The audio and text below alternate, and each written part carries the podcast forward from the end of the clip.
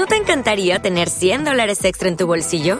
Haz que un experto bilingüe de TurboTax declare tus impuestos para el 31 de marzo y obtén 100 dólares de vuelta al instante.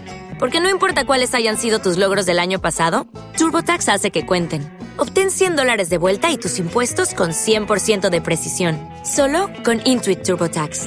Debes declarar para el 31 de marzo. Crédito solo aplicable al costo de la presentación federal con TurboTax Full Service. Oferta sujeta a cambios o cancelación en cualquier momento. Buenas noches y bienvenidos a un nuevo programa de Susurros Jurídicos. Hoy vamos a hablar del pasaporte COVID, de la ley Mordaza, del procesamiento de nuestro compañero y ex decano de Málaga, Francisco Javier Lara. Eh, para empezar, estamos aquí todos. Hoy está JR, está Mar, está Inma, está Antonio, está Yolanda. Y empezaremos hablando de toda la problemática que se está generando con el pasaporte COVID. Para eso, Antonio, pues eso, eh, Antonio nos va a dar, eh, nos va a explicar un poquito toda la problemática generada con el pasaporte COVID para, poder luego discutir si, estamos de acuerdo o no estamos de acuerdo con ello. Antonio, te doy la palabra y luego te discutiremos cada uno de los argumentos que nos planteas. Perfecto. En primer lugar, buenas noches y no discutiréis mis argumentos, sino los del Tribunal Supremo, que son mucho más interesantes de discutir que, los míos. Vamos a ver, ahora mismo es evidente que, la opinión pública pues, tiene un poquito la, sensación de que cada Tribunal Superior de Justicia eh, tiene un criterio distinto, ¿no? Lo cual, bueno, pues convierte todo esto del pasaporte COVID en, un lío. Yo, después de leerme bastantes autos de, TSJ, unos denegando y otros aprobando el pasaporte COVID y, sobre todo leyéndome la, primera sentencia del Tribunal Supremo, la del 14 de septiembre de 2021, que avala el pasaporte COVID en Galicia, creo que no es así creo que, que sí hay unos criterios eh, que parecen claros en, los tribunales superiores de justicia, por supuesto en el Tribunal Supremo. Hoy eh, debemos de decir que se ha dictado la segunda sentencia del Tribunal Supremo de la Sala Tercera, sección cuarta, respecto a la autorización del pasaporte COVID en la comunidad autónoma del País Vasco. Lo que pasa es que han dicho que sí, lo han publicado, pero la sentencia no está publicada, con lo cual nos vamos a basar en el análisis muy, muy concreto, vamos a ser muy escuetos, que hace eh, la sentencia que avala el pasaporte COVID en Galicia, el Tribunal, el Tribunal Sur. Partiendo de la base de que, eh, a ver, en primer lugar, sí podríamos indicar que la sentencia deja muy claro, después de estudiar, después de, analizar los pros y los contras, que no se atisba ninguna medida mejor o que pueda ser más eficiente que el, el pasaporte, el pasaporte. Hace una pequeña introducción en lo cual valora los derechos fundamentales de igualdad, e intimidad y protección de datos, que son con los que podría colisionar, lo hace con carácter genérico, el pasaporte COVID, para terminar diciendo que, bueno, que si bien pudiera haber una, una colisión, desde luego debe prevalecer en las situaciones en las que nos encontramos el derecho a la vida, a la integridad física y a la protección y salud de los, de los ciudadanos. Esos tres derechos que, el Tribunal Supremo en primero analiza de forma genérica, luego, voy a ser muy breve, los concreta, ¿no? Y concretamente primero empieza por el derecho de igualdad en la sentencia y dice que no se produce discriminación entre aquellos que están vacunados y los que no lo están, puesto que la vacuna es optativa.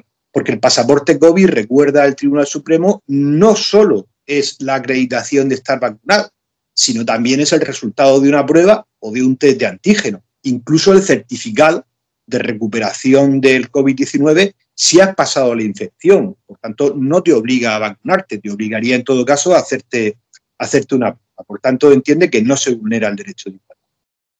El derecho a la intimidad entiende que sí podría haber cierta, cierta colisión porque es una información médica, pero vuelve a decir que por el principio de, solidaridad, por el principio de derecho a la vida y por la masiva vacunación que, ha habido, ¿no? devalúa la permanencia que debería de tener aquí el derecho a la, a la intimidad. Por último, y en cuanto al análisis de los derechos, el derecho fundamental a la protección de datos entiende que aquí en ningún caso se, se conculca, ¿no? porque el hecho de exhibir el pasaporte COVID no da derecho en ninguno de los casos a los locales a, que pueda elaborarse un fichero o un tratamiento informático al respecto, con lo cual no colisiona con protección de, datos. A continuación, realiza un, muy exhaustivo estudio para llegar a la conclusión, o nos viene a decir que está muy bien fundamentada por parte de la Junta de, Galicia, ¿no? la petición, porque eh, aclara que los locales internos, pues está demostrado científicamente que son, dice por qué, eh, la fuente más probable de, transmisión. Para concluir, el Tribunal Supremo eh, dice que hay algo que ha hecho bastante bien la Junta de Galicia y es que ha sectorizado, es decir, no ha pedido con carácter genérico el pasaporte COVID para toda Galicia, sino que dependiendo de cada sitio cómo esté en relación al número de casos de COVID, se pide o no se pide y además lo hace detallada y, fundamentadamente. Para concluir, para concluir, recuerda al propio Tribunal Supremo que esta misma sala denegó, denegó la petición en el mismo caso de Andalucía.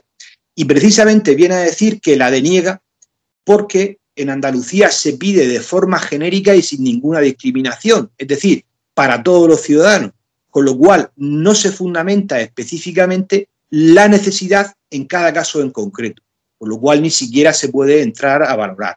Esos son los criterios que tiene el Tribunal Supremo pues para dar el visto bueno al famoso eh, pasaporte, pasaporte COVID, dicho eh, muy escuetamente. Cuestión que, por otra parte, como vienen a indicar algunas resoluciones de los TSJ, no se estaría produciendo si hubiera una ley al respecto. Pero como no la hay, de momento me parece muy interesante y concluyo que tengamos la primera sentencia del Tribunal Supremo y la segunda, que teóricamente tiene que ser dictada por la misma sala, los criterios deben de ser los mismos, porque ya deja bastante claro en qué condiciones las comunidades autónomas deben de pedir el pasaporte COVID y cómo deben de hacerlo. Claro, yo creo que es que lo último que has dicho es fundamental y es que creo que hay, hay una dejadez desde mi punto de vista por el Poder Legislativo. Yo creo que el Poder Legislativo debería haber abordado eh, la regulación eh, plena de cómo atacar eh, la pandemia en ciertos aspectos y entre ellos la cuestión del pasaporte COVID, porque dejar a, que cada comunidad autónoma vaya decidiendo y que al final sean jueces lo que vayan interpretando, mm, yo creo que para eso está el Poder Legislativo. Yo creo que para eso está hacer un marco legal en el cual se puedan mover los poderes públicos y creo que, en eso pues eh, está, está bastante defectuoso eh, la situación. Estoy de acuerdo. Luego, eh, no hay que confundirse. Yo creo que mm, el pasaporte COVID protege a los que pueden contaminarse de COVID, contagiarse, pero también protege al que lo tiene que llevar de, no contagiarse.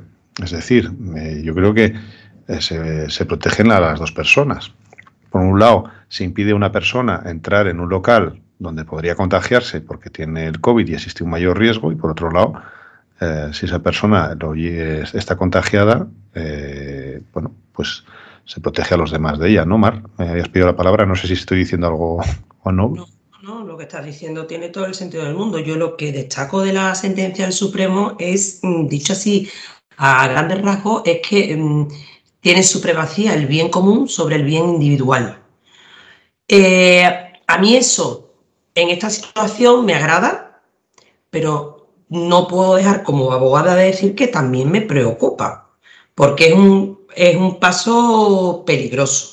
Es un paso peligroso. Estamos ante una situación excepcional, que es una pandemia que nunca, nunca, nunca se ha vivido con los medios, con la información que tenemos y con la, con la vida que tenemos. Las otras pandemias en siglos anteriores tenían otras condiciones, por lo tanto no lo podemos comparar.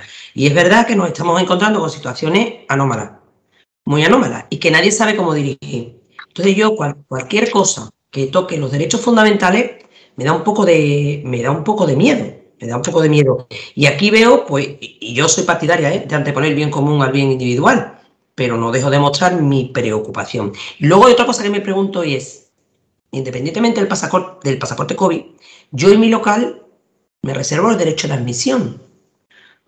Eh, por eso, Willy, estás diciéndome que no. Yo me lo pregunto. Yo me lo pregunto. Entonces, sin, sin estar regulado este pasaporte COVID, yo ya en mi local con derecho de admisión puedo decir tú no entras porque no tienes el pasaporte COVID. Porque es que el derecho a admisión está ahí. Yo creo, yo creo que, no, porque lo que no puedes es exigir que te lo exhiban. Claro.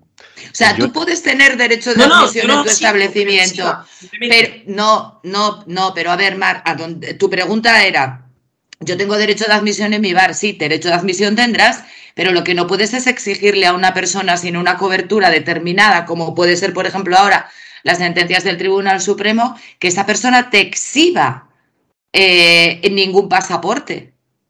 Efectivamente. Yo tengo mi duda. Eh, yo no, ¿eh?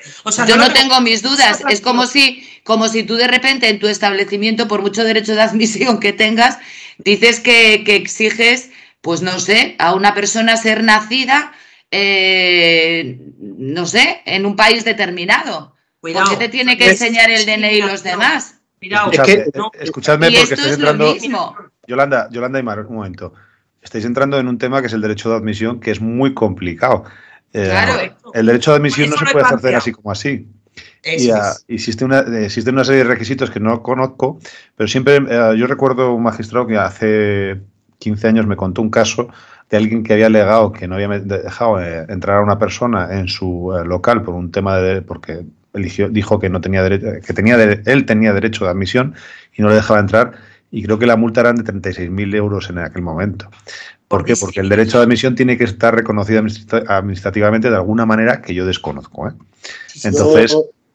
Yo, creo, perdón, y después de leerme detenidamente la sentencia, que precisamente el análisis que te hace de cada uno de los derechos, de la posible colisión de los derechos, está diciendo clarísimamente que bajo ninguna circunstancia, salvo la autorización de esta sentencia del Supremo, se puede pedir.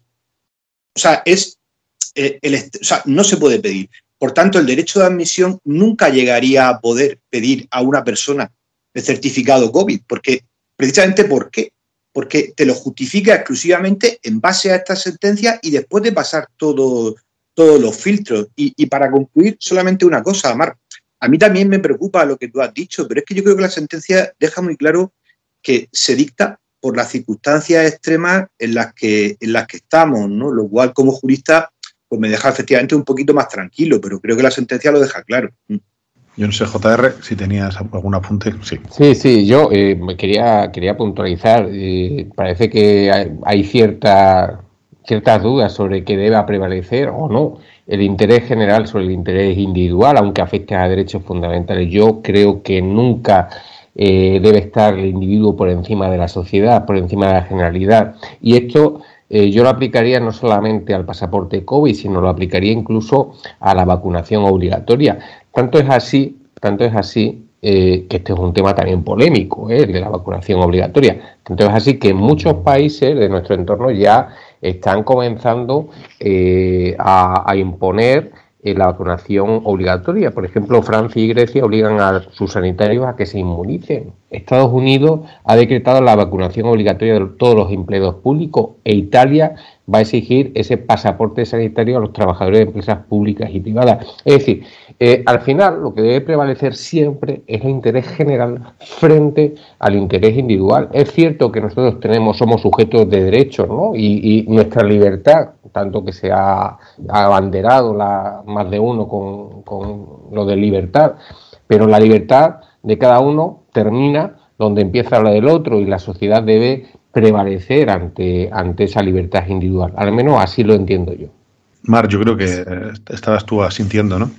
sí, sí, sí, porque efectivamente yo entiendo lo mismo. Lo que pasa es que a mí me da miedo, porque ¿dónde está el interés general? Es el punto polémico. sociedades mm, dictatoriales y, utópicas, 1984 se me ocurre, ¿eh? un mundo feliz son sociedades donde la generalidad se somete al individuo, eh, pero se plantean unos intereses generales que no son tales.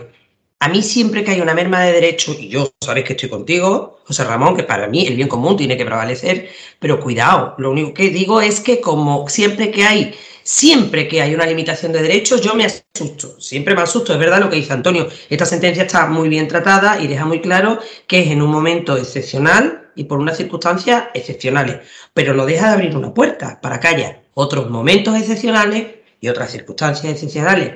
Y eso es lo que yo me planteo. Siempre, por supuesto, el bien común debe de primar sobre el bien individual. Pero ¿quién es el que dicta cuál es ese bien común? Tú me vas a obligar a mí a vacunarme, que coste que estoy vacunada, ¿eh? O sea, no digo yo. O sea, me vas a obligar a mí a vacunarme y si me da la gana de morirme, lo que sí me puedes obligar es a que no contagie a nadie. Pero a que yo me vacune, creo que es un derecho mío. Porque hoy me estás que... a que me vacune contra el COVID y mañana me puedes obligar a que me vacune, pues yo qué sé, contra lo que tú crees que me tengo que vacunar. No sé si, siempre sí, Inma y Yolanda, pero ahí se abre un punto. Eh, ¿Renuncias a tu responsabilidad o a los derechos por eh, haber mm, cogido el COVID en un bar? Eh, los daños, los daños, los perjuicios causados por no haber sido vacunado. ese es uno de los puntos a, discutir. Yo no sé si Yolanda e Inma vais por ahí o no, pero yo. Es que el pasaporte COVID y la sentencia del Supremo no te obligan a vacunarte. Solo te obligan Además lo explicó Antonio muy bien. No, no, Yolanda, un momento. Es que yo no he hablado de eso, he hablado de lo que había dicho JR de igual que pienso que es obligatoria la vacunación. No mezcle que yo no he mezclado la sentencia con el obliga a vacunar, ¿eh? No. No, yo le he contestado a JR con lo que había dicho. Correcto, pero bien, pues, pues siguiendo la misma línea, yo no puedo obligar a nadie y entiendo que salvo que exista una ley, que era lo que decía JR, efectivamente, que no se ha hecho, la llevamos pidiendo desde creo que el primer programa, estamos comentando el tema de que se dijo que se iba a hacer y seguimos sin ella, desde el primer o segundo programa hablamos de este tema. Entonces, en tanto en cuanto no exista esa ley, las vacunas son voluntarias. Con lo cual, pero también es voluntario el que tú vayas o no vayas y que yo no tenga por qué contagiarme porque tú vas también a determinado sitio. Estamos hablando, vamos a ver, estamos hablando de ocio y restauración. Sí, pero eso ya en, Francia yo creo que han empezado a ampliar el elenco de, puestos. Y luego, ojo, eh, incluso... En, Francia han ampliado a lugares de trabajo en los que las personas que no estén vacunadas tienen que hacerse las pruebas día a día. Claro, ahí, Yolanda, yo por ejemplo, si os, planteo un, caso práctico, imaginaros que un trabajador contrae el, COVID y no ha querido vacunarse. ¿Quién tendría que pagar la baja laboral? ¿El Estado, el empleador o el trabajador? a lo que voy de las responsabilidades, ¿eh? que ahí tenemos la discusión. ¿Sería justo que el empleador que no puede obligar pague? ¿Sería justo que la baja la pague el Estado? O sería justo que la persona que ha asumido el riesgo de no vacunarse eh, pague la baja. Es, es, una discusión. ¿eh? ¿eh? yo estoy, lo tengo muy claro que no es fácil, pero... pero no, es fácil, no, es fácil y volvemos a colisión de derechos y, problemas que, se tendrán que plantear y sé que se terminarán planteando. ¿eh? O sea, yo no tengo ninguna duda que esto que está planteando antes o después se va a plantear. Yo me iba a volver muy viejuna y iba a apartar una cosa que no es nada jurídica, pero yo recuerdo o sea, que esto, que esto que estamos hablando para mí no es nuevo. Yo recuerdo en tercero o cuarto de GB, no recuerdo exactamente la fecha. Yo soy, nacido después de, la Constitución, ¿vale? En democracia. Pero en campamento a mí me exigían una cartilla de vacunas. Y si no tenías esa serie de vacunas, yo no podía ir a ese campamento y me lo exigían desde el colegio porque era un, campamento que organizaba el colegio. O sea, no estamos hablando ni hemos descubierto la pólvora ni nada de nada. O sea, esto, esto ya se viene planteando hace muchos años que ya tengo una edad, ¿vale? O sea, que, que realmente es una problemática que yo, como José Ramón, creo que el legislador le debe dar una solución, pero que como Mar me preocupa mucho esa solución a efectos de recortes de derechos porque estamos acostumbrados a que el legislador no sea precisamente bueno legislando. También tengo la confianza, como hablamos otras veces, de la intervención de jueces cuando hacen, cuando hacen o moderan de alguna forma en los tribunales esa, esa normativa. ¿no? Eh, quiero pensar que eso eh, evitaría la restricción, de, la, restricción de ciertos derechos, pero sí que, sí que me preocupa y no tengo una respuesta, o sea, no, no lo tengo claro. Por más que lo pienso, no, no me parece obligar a nadie a ponerse una vacuna. Sí estoy de acuerdo que está por encima del interés general, en este caso, además, creo que es algo muy concreto, que estamos hablando de una pandemia mundial y que estamos viendo que en países como España, que se ha vacunado mucho, la respuesta está siendo mejor que en otros países, pero como no se para a nivel global y además no se hagan políticas globales, creo que es muy difícil parar esta pandemia. Y al fin y al cabo estamos hablando del derecho más fundamental de todos, que es el derecho a la vida, ¿no? En ese sentido, pues sí me inclino porque haya una política global y porque se regule de alguna forma intentando respetar al máximo todos los derechos, pero teniendo en cuenta que el derecho fundamental por encima de todos los demás siempre va a ser el derecho a la vida. Yolanda. Yo lo que me planteo es en qué momento se nos plantea, valga la redundancia, la opción de vacunarnos o no, porque todos estamos vacunados de mogollón de cosas que nuestros padres entendían que eran lo adecuado ¿eh? para nuestra salud. Y nadie se planteaba cuando nosotros éramos pequeños y te ponían la vacuna de la polio, del no sé qué, de la triple vírica, patatín, porque es un avance, es un avance en la inmunización. Entonces, eh, no sé en qué momento esto ha cambiado. Eh, me diréis que esta vacuna es diferente. Bueno, pero al fin es el mismo fin, es una inmunización. Es una inmunización. Yo me planteo sinceramente eh, eh, esto. ¿Por qué nos planteamos? La información. El poder de la información. Totalmente. Mar. Eh, la información totalmente. La edad a la que se le pone, totalmente. Has dicho antes, los padres nos vacunaban, decidían los padres, no nosotros. Pero tercero y fundamental, esto nos ha venido de sopetón, con unas vacunas que aún no se habían probado. Con mucha manipulación informativa acerca de qué iba o no iba a pasar con la vacuna. Se ha creado un pánico generalizado y eso es lo que ha hecho que haya gente que al día de hoy no crea en la vacuna. Bueno, eso y el hecho de que eh, en, el mare magnum de información que recibimos a diario, pues igual te enteras de que alguien con doble vacuna ha fallecido sin enterarte de la estadística, ¿eh? sin ver que a lo mejor ese ha sido uno entre mil, pero te llega esa información. Que el otro le ha dado un trombo y dicen que es de la vacuna. Claro, es que en muy poco tiempo hemos tenido que asimilar mucho miedo y mucha información. Y eso es lo que ha hecho que, que ciertas personas se nieguen a ponerse la vacuna. Yo, desde luego, soy contrario, o sea, yo, soy pro vacuna totalmente por lo que tú dices, Yolanda. Es que es la única, es que es el único medio. Pero soy muy de lo que ha dicho Isma. Mm, mucho pasaporte COVID, pero reparte vacunas en otros sitios que es de donde nos está viniendo. O sea, yo creo que estamos mirando mucho en nuestros propios ombligos y estamos dejando un poquito de lado eh, eh, que no vamos a acabar el problema mientras no sea una respuesta global. ¿eh? Antonio, y empezamos con la ley Mordaza, si os parece, ¿vale? Para cambiar de tema. No, solamente muy, muy cortito. Efectivamente, lo que decías, Mar, ocasiona o ha ocasionado miedo en, la sociedad, que son los tiempos en los que se ha conseguido la vacuna. Pero es verdad que cuando profundizas un poquito en ese tema, yo obviamente no soy ningún experto, es que la forma en que se ha realizado esa vacuna es absolutamente distinta a los procesos de vacunación normales. Por tanto, no requieren los tiempos a los que estamos eh, acostumbrados y eso es muy importante. Es decir, sí tienen una seguridad muy alta porque los tiempos de adecuación de creación de la vacuna son distintos porque la forma es totalmente distinta. Pues muchas gracias, Antonio. Yo creo que vamos a cambiar radicalmente de tema. Vamos a ir a toda la problemática y todas las discusiones que se están dando ahora sobre la ley Mordaza. Eh, JR, yo creo que el mejor tú para hacernos esa introducción y explicarnos un poco de dónde viene y hacia dónde vamos. Bueno, la verdad es que lo que lo que popularmente conocemos como ley de Mordaza no es sino la Ley Orgánica 4/2015 de 30 de marzo, la Ley de Protección de Seguridad Ciudadana.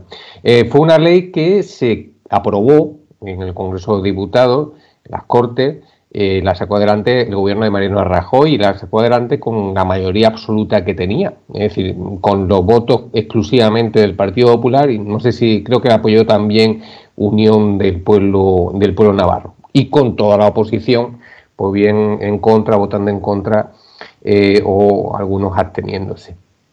Desde luego, eh, cuando se aprobó eh, la, Ley de Seguridad Ciudadana en el 2015, pues estuvo rodeada de bastante polémica porque imponía más multas y además de una cuantía mucho más elevada. Es decir, que digamos que aumentaban mucho las infracciones administrativas y especialmente en causas como manifestaciones no comunicadas, la paralización de los desahucios, piquetes de huelga eh, a eso, pues la, oposición, en aquel momento el Partido Socialista, Unidas Podemos, eh, también los sindicatos, incluso organizaciones de ámbito de derechos como Amnistía Internacional, pues alertaron que se estaba criminalizando la protesta y que la ley, esa ley de seguridad ciudadana, pues limitaba el ejercicio de la libertad de expresión, el ejercicio de la reunión pacífica.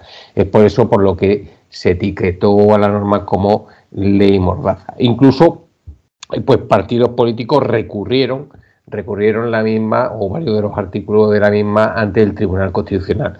Es decir, que el Tribunal Constitucional, sin embargo, en el año, el año pasado, en el año 2020, pues avaló, avalado casi la totalidad de, los artículos que se impugnaron eh, como posiblemente inconstitucionales, incluidas las devoluciones en caliente de migrantes en la frontera, las sanciones por infracción graves en los disturbios de protesta frente a las cámaras legislativas, los registros corporales externos que también eh, se, se, llevaron como posiblemente a que atentaban contra la Constitución y lo que sí que declaró inconstitucional era que se tuviese que pedir autorización a la Fuerza y Cuerpo de Seguridad del Estado para el uso, para la difusión de imágenes de la Fuerza y Cuerpo de Seguridad del Estado. ¿Qué es lo que pasa ahora?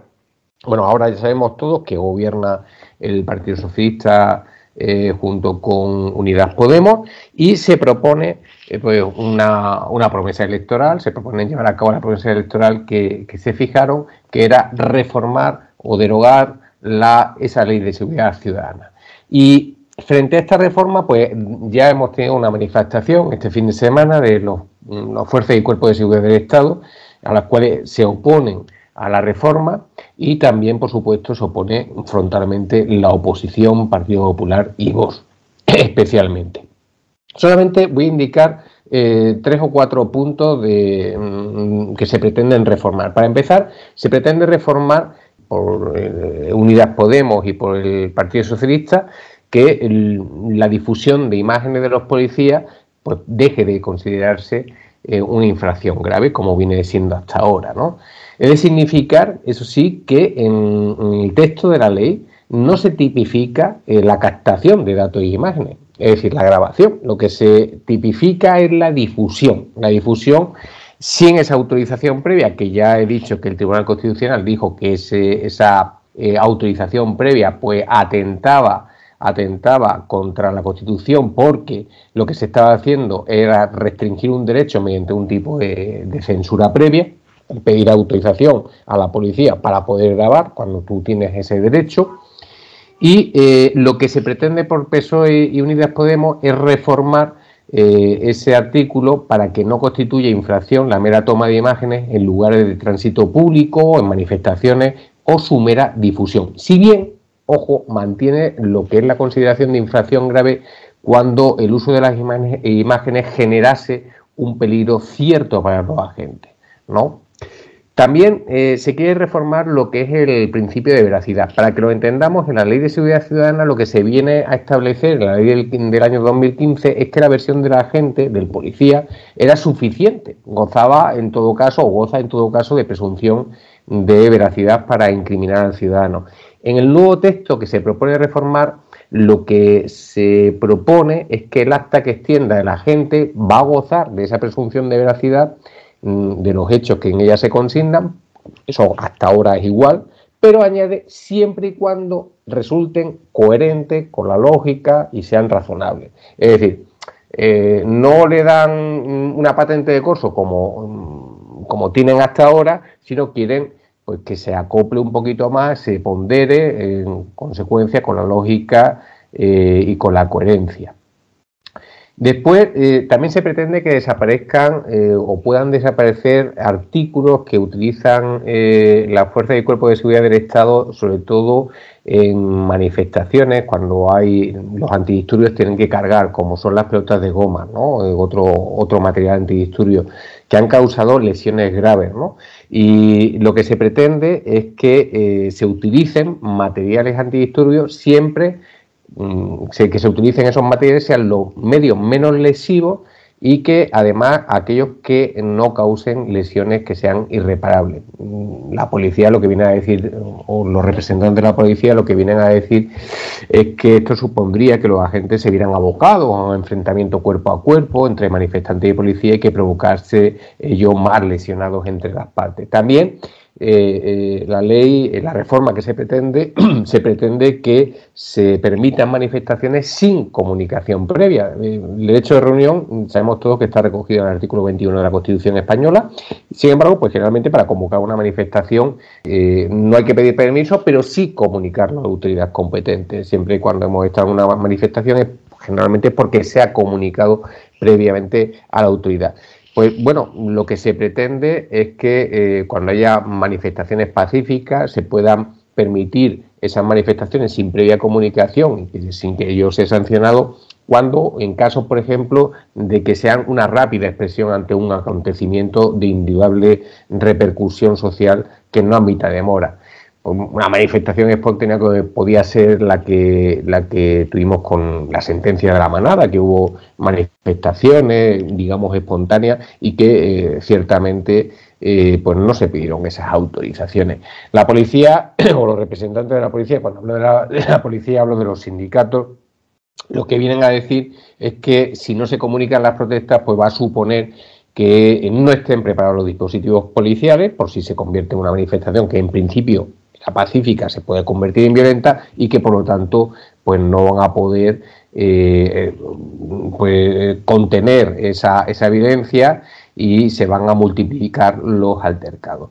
Y eh, ya finalmente, como otro apunte de las posibles reformas que se proponen, es que la persona que se niega a identificarse y deba ser llevada a comisaría, pues ahora tiene que ser identificada en un plazo de tiempo, o bueno, ahora no, si se aprueba, mejor dicho, eh, la, propuesta de reforma en un plazo de tiempo de dos horas, porque en la actual ley pues tienen un plazo de retención de hasta seis horas. Y además eh, pues mm, le quieren poner la obligación al policía, a la policía, de devolver a esa persona, a ese ciudadano, al lugar donde fue intervenido, es decir, donde fue retenido para la identificación eh, y que eh, deban dejar por escrito la motivación eh, con que o por la cual realizan los registros y las identificaciones. En definitiva, se pretende una reforma amplia en muchos articulados de, artículos de la, de la ley y veremos en qué queda, porque veremos en qué queda la cosa.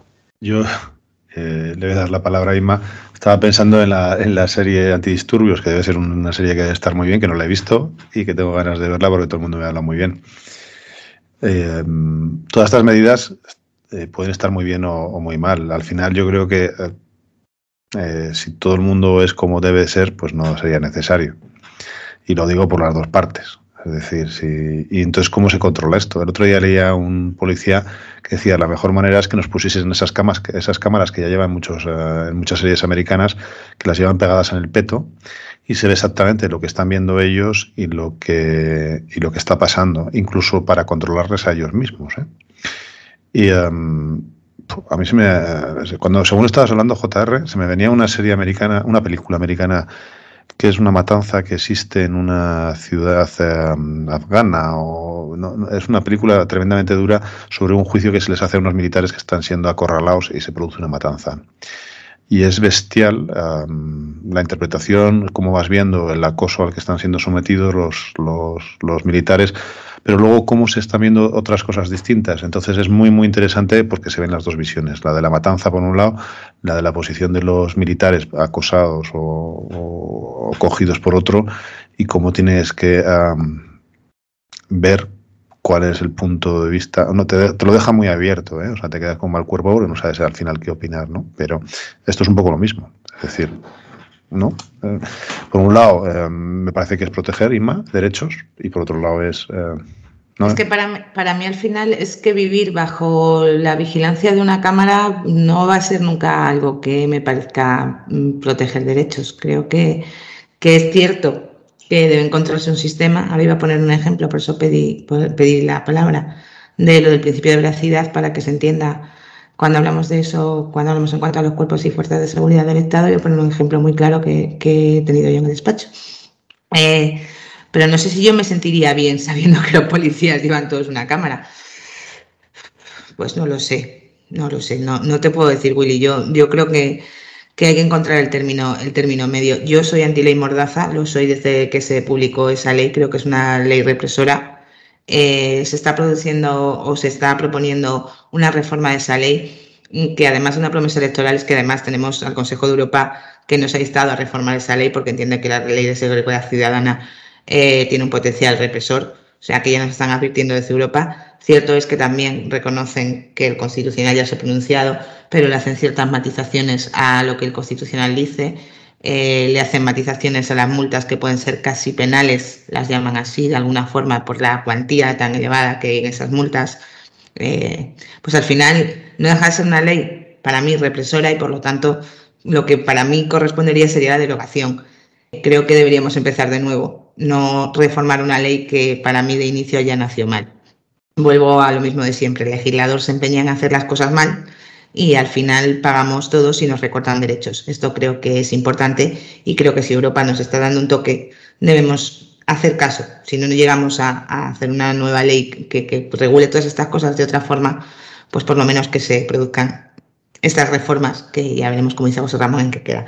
Y voy a hablar del, principio de veracidad para que nos entiendan un poco, me gusta que nos entiendan mucho con ejemplos prácticos, y va a hablar de un principio de veracidad que me pasó durante la pandemia. Sabéis que durante la pandemia ya hemos hablado más veces la cantidad de multas que se pusieron y que no se podían poner y que luego se han recurrido y demás. Bien, pues yo tengo una multa recurrida y ganada que ahora me llega por otra vía. Esto es lo que pasó. Hay una serie de gente en la puerta de un bar y policía local se acerca y toma los datos de una serie de personas. A esa serie de personas solo le toma los datos, no pone nada más, o sea, no hacen nada más. Se marchan y a esas personas, a varias, le llegan unas multas. A una de las mías le llega una multa multándola porque estaba bebiendo en el exterior cuando se supone que no se podía y además la intentan multar por una ley de protección de los menores contra el abuso del alcohol y que no se puede hacer botellón en la calle. Total, aquella multa, como, como cualquiera puede saber, pues era perfectamente recurrible, porque para empezar no se le podía aplicar a un mayor de edad semejante barbaridad. Bueno, ganamos. Bien, sorpresa, meses después le vuelve a llegar otra multa, esta vez por la vía que sí tiene que llegar, ¿vale? Llega a través de sanidad, diciendo que estaba fumando en la calle sin mascarilla sin distancia. Claro, esa multa vuelve a estar recurrida. Ahora resulta que Claro, principio de veracidad de los agentes. Perdone usted. Dijo que estábamos bebiendo en la calle. Ahora me viene usted a decir que yo estaba fumando y que no guardaba la distancia de seguridad. ¿Me puede explicar usted cuál es la verdad de todo lo que usted me está diciendo? O sea, y aquí tenemos que plantearnos, o sea, lo que digan los agentes es lo que vale. Bueno, pues aquí tenemos agentes que han dicho dos cosas diferentes en dos ámbitos diferentes. Principio de veracidad de los agentes, para mí, pues espero que todavía estoy esperando la resolución, qué es lo que nos digan y que nos van a decir. Pero evidentemente no solo hay una denuncia recogida con los hechos exactamente que pasaron, simplemente una toma de datos y que luego los policías van a comisaría y dicen lo que ellos entienden que han visto. Y como digo, en dos procedimientos diferentes, dicen dos cosas diferentes y se contradicen. Por lo tanto, principio de veracidad, pues a veces es peligroso ese principio de veracidad, porque obviamente aquí no se estaba cumpliendo ninguno de los requisitos que quieren modificar en la, nueva ley y desde luego para mí, para mí es una conculcación del derecho de los ciudadanos, porque realmente de principio de veracidad nada, adaptaron lo que dijeron los, los agentes después para poner una multa, tal cual, lo estoy diciendo. Y me da igual que me estén oyendo los agentes que lo pusieron. Esa es la realidad de una cosa que yo tengo en el despacho y que tengo recurrida y que todavía no sé, ya os diré el resultado, pero que entiendo que eh, quien lo vea lo verá bastante claro porque yo aporté el primer recurso en el que la policía se ratifica en lo que había dicho en un inicio, que estaban bebiendo en la calle.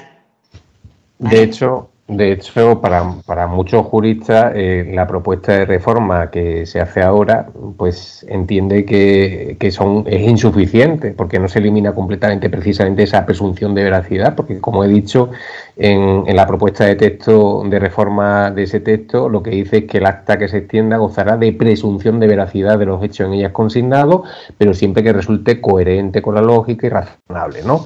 Entonces, eh, pues se critica eso porque dice que esa reforma es insuficiente porque no se elimina completamente lo que convierte en potencial infractor a cualquier persona y conculca la, presunción de inocencia.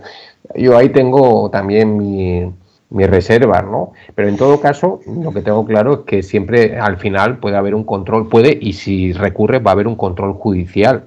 Y ese control judicial, los jueces van eh, a, valorar las declaraciones de todas las partes, de todos los actores, dentro de la regla de la sana crítica y con la lógica, esa lógica que viene en el texto, en el nuevo texto, la reforma y demás, pues lo van a valorar perfectamente.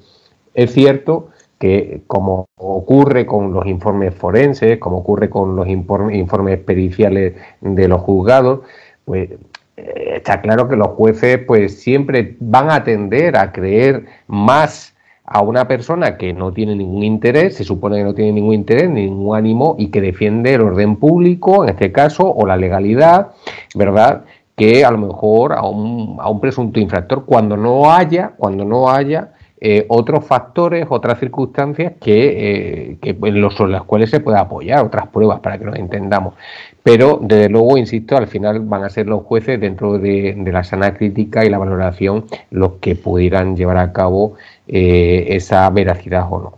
Sin ninguna duda, pero yo contaba este caso porque ¿no os parece que es llevar las cosas al límite del absurdo? Esta, costumbre que tiene la Administración de que tengamos que terminar sí o sí en un juzgado porque nunca reconocen sus errores o casi nunca, es la realidad jurídica que nos encontramos en el contencioso administrativo. Es muy difícil que una Administración eh, reconozca su error. En el caso, como he dicho, del ayuntamiento, cuando pone la primera multa es el ayuntamiento, efectivamente se nos da la razón, pero se nos da la razón porque es que era aplastante y aún así pensé que terminábamos en el juzgado. Pero efectivamente nos dieron la razón, pero nos dieron la razón porque nos tuvieron que dar a nosotros a más las 10.000 multas seguramente que habían puesto, porque como ya os digo, es que era, estaba tan, tan, tan mal hecha, tan mal argumentada jurídicamente que es que sabían que se lo iban a tumbar todo.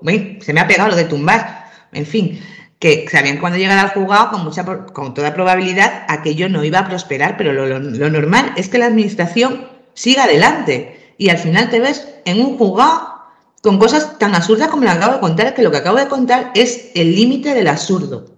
Para mí, para mí, ¿eh? Que yo creo que cuando llega a salir la otra multa, dices, a ver, que este señor había contado otra cosa. ¿Cómo vamos a multar a esta señora por esto? No sé, que alguien lo debería pensar, creo, ¿eh? Mar, habías pedido la palabra. Sí, yo quería hablar del principio de veracidad, bueno, de la ley entera. Volvemos a lo mismo de antes bien general, bien público, frente al, bien privado. Ya sabéis cuál es mi opinión. Pero yo aquí voy a hacer de mala. Mira, vamos, a mí el principio de veracidad me dio matriculado o no en administrativo. O sea, el, el, preguntarme y luchar contra ese principio de veracidad hizo que mi profesor me pusiera matriculado no. Eso fue cuando aprobé la carrera. Al día de hoy, fijaros que yo creo, matadme, que el principio de veracidad es necesario. A ver, a ver, Yuri Chantu, no Yuri este Yuri, ¿eh? Cuidado. Si hay pruebas, Isma, que en un lado están diciendo una cosa y en la otra otra, evidentemente, a la puñeta, que es que eso es así siempre, para eso está el juez. Pero yo, al día de hoy, que tengo muchos amigos policías, guardias civiles y policías locales, que trabajamos con ellos codo a codo, que sabemos que se juegan la vida cada día cuando salen a la calle, vemos que igual se quedan un poquito desprotegidos con alguna de las cosas. Entonces, que hay que eh, quitar, eh, además quitar, Isma, lo que tú has dicho, no parchear, no parchear. Por favor, fuera y legislemos en condiciones, que ya está bien de leyes parcheadas en España. Ya vale. Vamos a trabajar un poquito, vamos a ser serios, vamos a sacar leyes nuevas, ¿eh? con fundamentos nuevos y con, y con bases nuevas. ¿Quitar la ley? Sí. Quitar todo lo que hay en la ley. Yo al día de hoy, y por crear polémica, porque no todos vamos a estar de acuerdo, digo que no. Y yo el principio de veracidad, que ya os digo que siempre he sido una luchadora contra el principio de veracidad, al día de hoy creo que es necesario, porque verás, si hay una persona en la calle que se está jugando la vida por nosotros, que habrá de todo, como en nuestra profesión y como en todos lados, qué menos que cuando llega ante una autoridad, su palabra no es que sea sagrada, pero sí que valga un poquito más que la mía, un poquito. ¿Eh? que yo la pueda tumbar, pero que no estemos en un plan de igualdad. Porque no estamos en un plan de igualdad. Porque mientras yo estoy supuestamente cumpliendo una ley administrativa o penal, esa persona está ahí velando por el derecho no mío, sino de todos los demás. Y se supone, se presupone que está haciendo bien su trabajo, con lo cual algo, algo hay que, algo hay que darle mm, ese juego. ¿eh? Esa es mi opinión. Yo sé que no estaréis de acuerdo conmigo, pero no podía dejar pasar esta, eh, eh, estas intervenciones sin decir que, bueno, que hay que a ver, Mar. Piensa un poquito por el otro lado. Yo, no, no, yo pienso por el otro lado, como tú, como tú, trabajo coda con ellos, tengo familia, amigos, y, creo que, es muy difícil con, la cantidad de guardias civiles, policías y demás que tenemos en España, que alguien nos toque de cerca conozcamos a alguien. Independientemente de eso, y teniendo en cuenta que efectivamente son quien está ahí para protegernos, y nosotros trabajamos directamente con ellos Creo que hay que encontrar el término medio. Yo no quiero que se desprotejan en ningún caso las fuerzas y cuerpos de seguridad del Estado, pero es que en cuanto a eso, el primero que los desprotege es el Estado.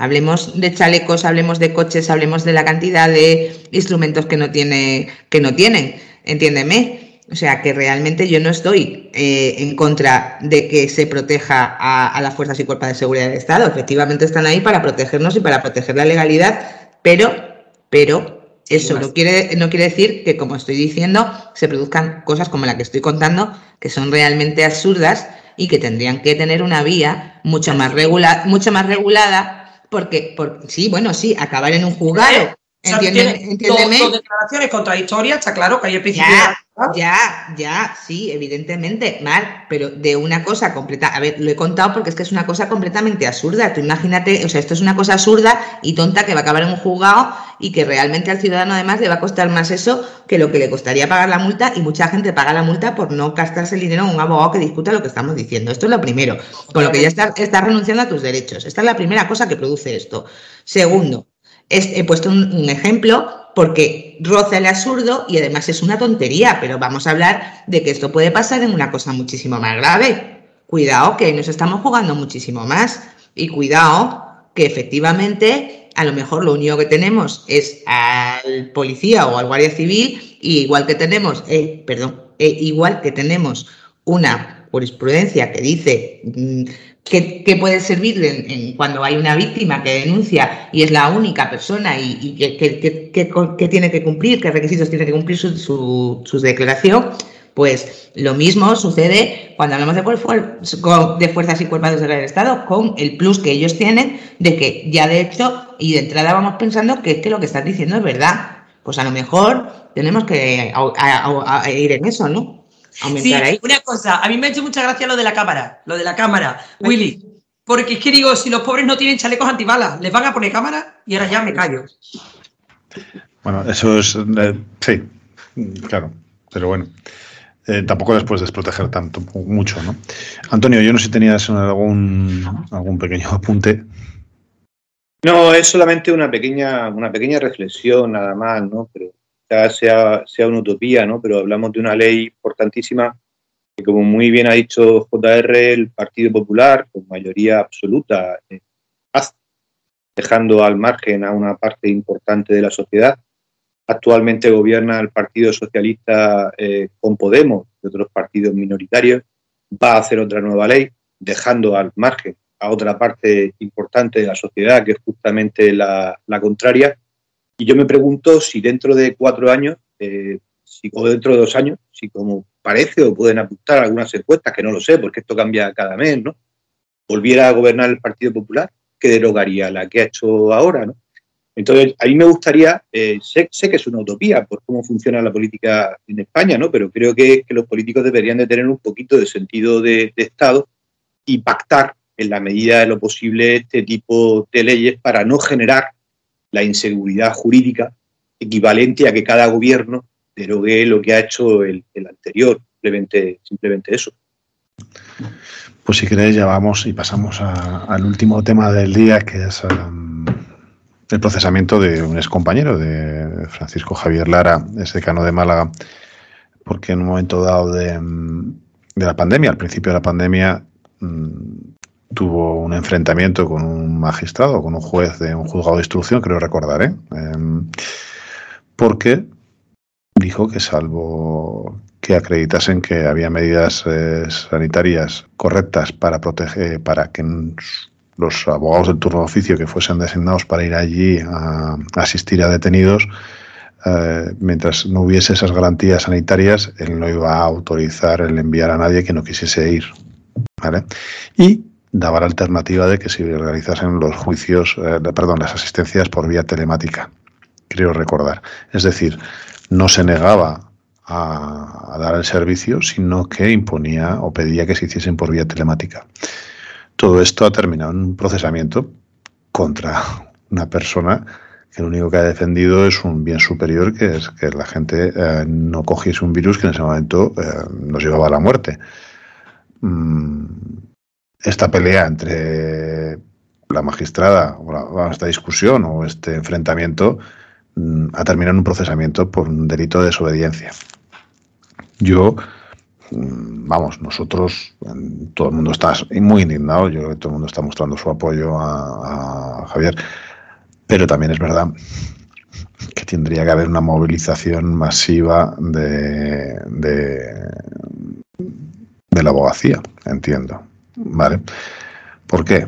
Porque muchas veces, mm, aunque este enfrentamiento eh, podría haberse llevado por otros cauces igual o, no, lo cierto es que cuando alguien tiene miedo o cuando mm, yo siempre pongo el caso, el caso radical, es decir, imaginaros que se envía un abogado que no quiere ir a realizar esa guardia y esa persona se coge el COVID y termina ingresado y termina en, una situación o fallece.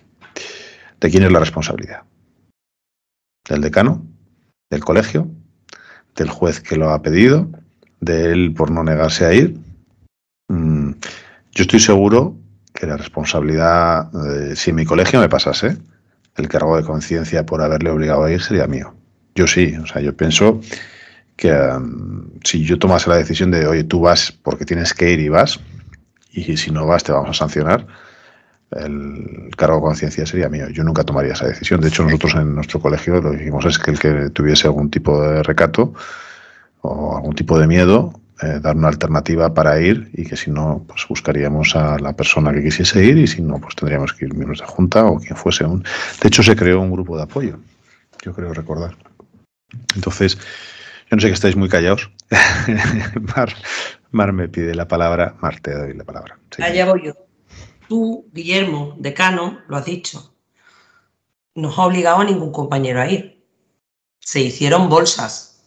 A ver, partimos de la base de que Lara lo que hizo, lo hizo por el bien de sus compañeros, ¿eh? Y eso no lo podemos poner en duda. Se hizo, volvemos a lo de antes, a un momento especial, con unas circunstancias especiales, y él lo hizo por el bien de sus compañeros. Se sintió en esa obligación como decano independientemente de que aquello fuera o no fuera lo aceptado en lo que no voy a entrar, no voy a entrar, porque es la decisión de un decano en un momento determinado, lo que sí que está claro que al día de hoy tenemos que apoyarlo, porque lo hizo por la abogacía y se le ha imputado un delito por pedir algo, algo que era de justicia, sin entrar en valoraciones más, sin entrar en valoraciones más.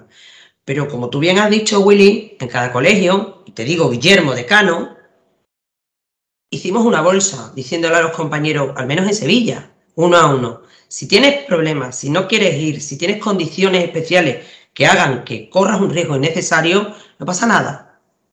Lo hacemos por ti. Hicimos una bolsa y en Sevilla no se usó. No se usó la bolsa.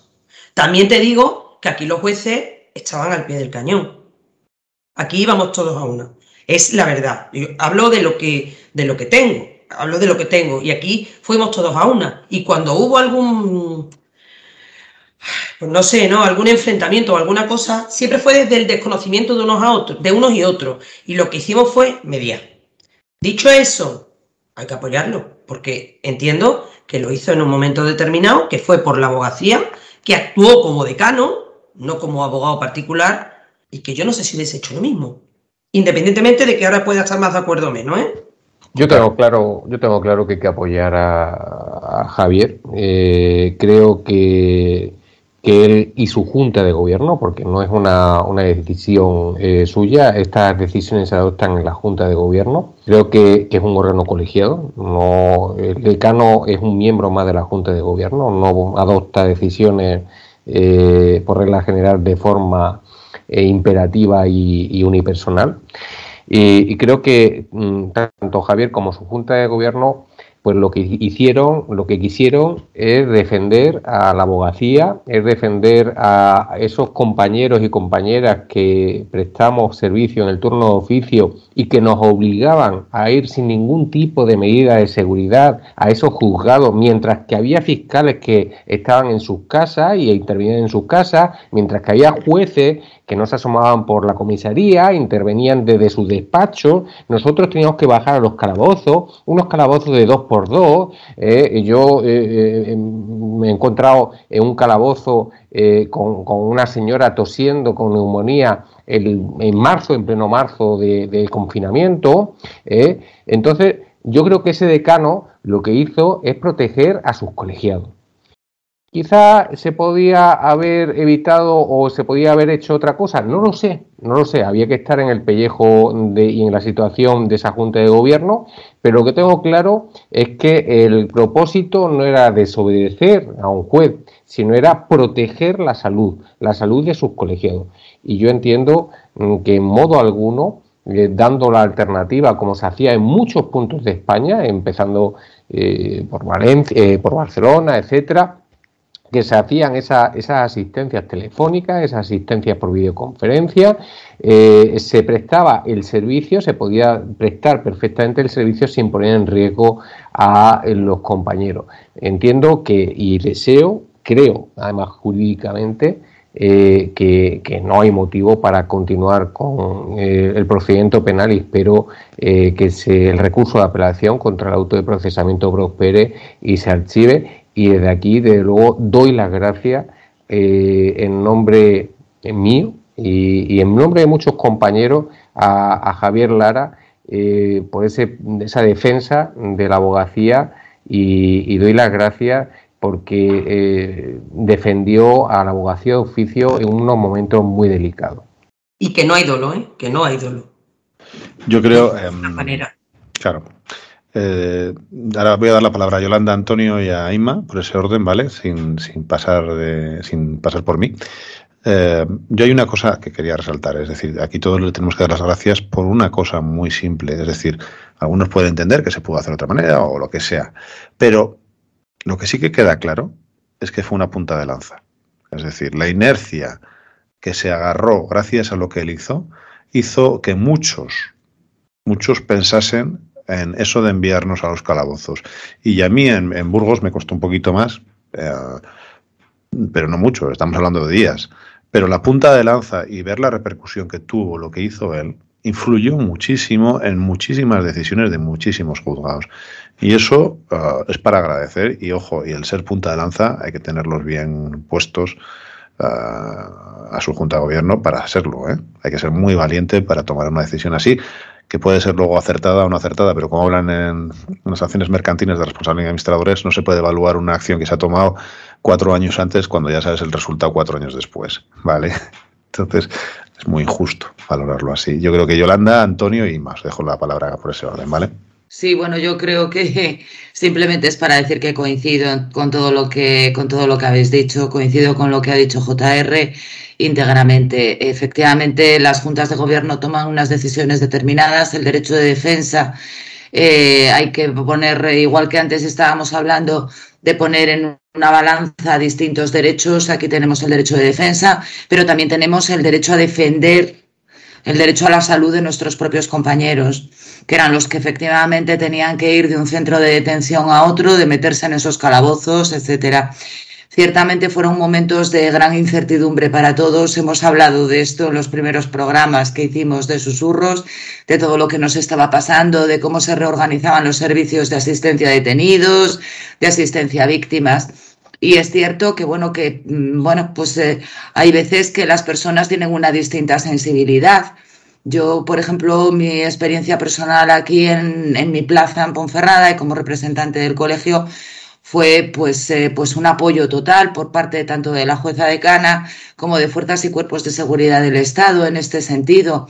Entonces no me vi obligada a tomar determinadas decisiones. También es cierto que, como dice Mar, se hizo una bolsa de voluntarios para que aquellos compañeros que vivían, que tenían conviventes o que ellos mismos eran personas de riesgo, pudieran dejar de hacer esas guardias y ser sustituidos por otros compañeros. Hubo muchas, muchas medidas que tomar en muy poquito tiempo.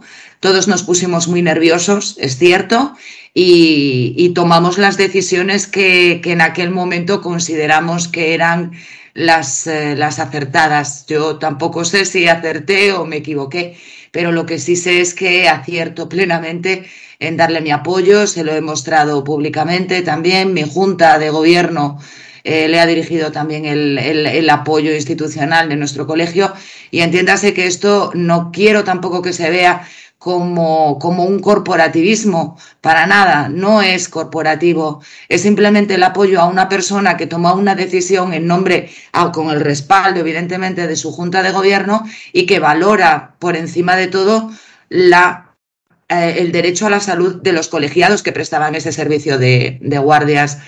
Y también me parece un poco de cabezonería por parte de lo que estábamos, lo que decía al principio, de determinados, em, determinadas personas que ostentan, bueno, pues el poder de jurisdicción, vamos a decirlo así, en, en no ver precisamente que ellos estaban protegidos en, o protegidos o no protegidos, pero bueno, mm, estaban en su, en su, en su juzgado, en su puesto de trabajo, eh, con todo cerrado y que, eh, y que solo eran los abogados los que se tenían que dirigir, como nos dirigimos habitualmente de un centro de detención a otra. Creo que ahí sí que las distintas sensibilidades y el distinto saber ponerse en el lugar de otro, pues, eh, pues no, fue, no fue debidamente valorado. Pero por encima de todo, pues mi apoyo a, Lara, por supuesto. Antonio yo quiero expresar desde aquí lo que ya he expresado públicamente como decano del Colegio de Abogados de Cartagena, que es mi apoyo y el junta de gobierno absoluto hacia, hacia Javier Lara. En aquellos momentos que fueron muy complicados para, para todo el mundo, eh, yo podría ser ahora Javier Lara, porque yo tuve una discusión muy grande, se atrancó una, pues, y aquí dejémoslo dejémoslo allí, ¿no? En el cual tuvo que mediar, creo que muy acertadamente, el entonces juez decano y aquello quedó en, nada y se tomó una solución que fue muy aceptable para todos, pero si no hubiera mediado, creo que mis letrados no hubieran ido. O sea que yo, pues ahora mismo, podría, podría ser Lara, ¿no? Como os he dicho al principio, voy a ser muy breve. Yo creo que, como decía Mar, no puede haber nunca, nunca dolor porque, porque creo que no hubo ninguna intención en la desobediencia, sino la intención era la, salvaguarda de la salud de sus compañeros en determinadas circunstancias que se entendían imposibles de prestar el, servicio. Creo que al final es un poco, cerramos el círculo con la sentencia que hemos empezado del pasaporte COVID, a la hora de valorar derechos. Bueno, pues esa sentencia decía que al final el derecho a la salud y a la integridad física en cierta forma debía de primar sobre todo lo, demás. Aquí lo único que ocurre es que se entendía que no se garantizaba ese derecho y por tanto no se prestó ese servicio, pero creo, creo que nunca hubo ningún ánimo de, desobediencia. Creo que está todo dicho ya y además perfectamente por vosotros y no me queda nada más que añadir que lo que he dicho. Bueno, pues se lo quedo yo, por supuesto, como todos, apoyo evidentemente a Lara y me parecen importantes dos cosas que hemos dicho. Primero, la punta de lanza que ha dicho, no voy a repetir todo porque estoy de acuerdo con todos, pero sí me parece importante dos cosas que hemos resaltado. La punta de lanza que fue Lara, yo ya he explicado en otros programas, en otros programas, en el grupo que estamos, que éramos 180 compañeros, cómo nos organizamos, cómo intentamos. Y siempre he dicho que la respuesta de la abogacía, y que estoy orgullosa de la respuesta de la abogacía del turno de oficio, porque todo el mundo prestó el servicio, que había gente y compañeros que, aun siendo de riesgo, decían, da igual, yo voy. La mayoría de la respuesta fue así. También es cierto que cuando pasa lo de Lara, en la respuesta del grupo, como está siendo estos días, una vez que ha sido procesado, se ha abierto el autoprocesamiento, está siendo unánime de apoyo a Lara y de agradecimiento a Lara, porque realmente sí necesitamos en algunos sitios que, que pasara lo que pasó con Lara, como ha dicho Willy. Entonces, eh, lo demás creo que es cuestión de sensibilidades, cabezonerías, quizás como dice Yolanda, como dice Antonio, él se encontró esa situación y se encontró una, forma de, de mediar. En esos momentos creo que se tendría que haber pasado, pero en este momento actual en el que estamos, creo que a estas alturas ese auto nunca debería haber prosperado y que no deberíamos estar en esta posición, sinceramente. Creo que eh, todos los jueces y magistrados de España, o muchos de los que conozco, la mayoría, reconocen la labor de los abogados del turno de oficio y creo que todos saben eh, hasta qué punto nos arriesgamos con lo que a estas alturas que no se haya eh, de alguna forma hecho entender eso a la persona que ha abierto este auto de procesamiento me parece un absoluto despropósito. Por todo ello, no es corporativismo, como es la segunda cosa que quería decir, como decía Yolanda, sino una respuesta unánime de quien dio una respuesta unánime cuando se nos necesitó. Pues bien, se nos necesitó y estábamos, pero tampoco nos pueden exigir que nos juguemos la vida y porque alguien defienda que nos juguemos la vida, ahora esté procesado. Con todo eso, pues creo que todo lo habéis dicho muy bien, no tengo nada más que decir y todo el apoyo y el agradecimiento a Javier Lara y porque sigamos siendo una abogacía del turno oficio dispuestos a reivindicar. Yo no sé si alguien más quiere añadir algo, Mar. Sí, sí, yo, quiero añadir para terminar con el tema, porque creo que debemos, como abogados que somos, concluir diciendo, bueno, que esto está sobre dice que está en un juzgado, como bien ha dicho otra vez, que esperamos que impere el sentido común y que el recurso prospere y que esto acabe como no debería de haber empezado. Y es cada uno en su casa y por favor, sin enfrentamiento, porque tengo amigos también jueces, magistrados, he hablado mucho de este tema con ellos y da la sensación de que, de que ha sido lo que decía Yolanda, ¿no? Aquí corporativismo un poco por un lado y por el otro. Y no debe de ser eso, debe de imperar el sentido común, pensar que esta persona hizo algo excepcional en un momento excepcional, que como bien ha dicho J.R. no era una persona, era la representación de una junta de gobierno que además se ha atribuido el acto como propio y con toda la razón. Y yo creo que lo que estamos haciendo es toda la abogacía atribuirnos el acto como, como nuestro propio por entender que no hay dolor.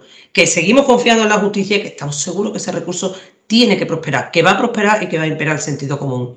Y ahí ya me callo. Pues estaba buscando el final de una película, que ahora no me acuerdo, no sé, yo pensaba que era de Mississippi, que en las conclusiones finales le preguntan al jurado, ¿usted habría mandado a su hijo allí? Pues no hay más preguntas. Eh, con eso, nada, daros las gracias a Inma, JR, Yolanda, Mar y Antonio por estar otra noche aquí con nosotros. Yo creo que ha quedado un programa muy interesante para que todo el mundo escuche, así que espero que hayáis llegado hasta el final. Buenas noches.